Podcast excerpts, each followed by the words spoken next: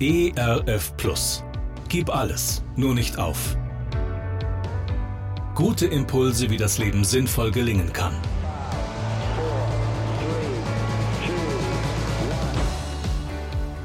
Hallo und herzlich willkommen zu Gib alles, nur nicht auf. Mein Name ist Andy Weiß und ich sammle Gedanken, Geschichten und Interviews, die ich gerne mit Ihnen teilen will. Schön, dass Sie da sind. Haben Sie Träume? Wissen Sie, wo Sie im Leben hinwollen?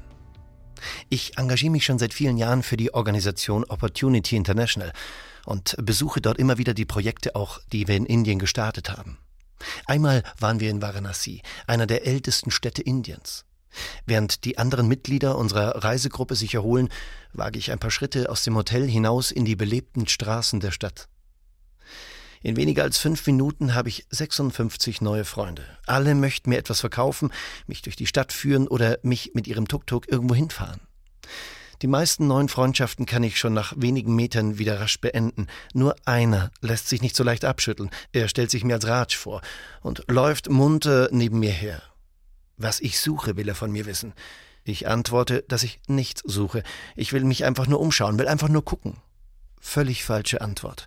Raj lässt nicht locker und erklärt mir, dass wir hier in der heiligen Stadt Varanasi sind. Jeder, der hierher kommt, sucht etwas. Also sag mir bitte, was suchst du? will er erneut wissen. Wenn du nicht weißt, was du suchst, na dann werden es die andere sagen, beginnt er zu philosophieren, während ich versuche, mein Schritttempo so dezent zu erhöhen, dass es nicht unhöflich erscheint.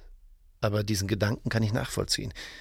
Ich stimme ihm zu. Siehst du, sagt er, und jetzt weiß ich, was du suchst. Komm mit, ich zeig dir mein Geschäft.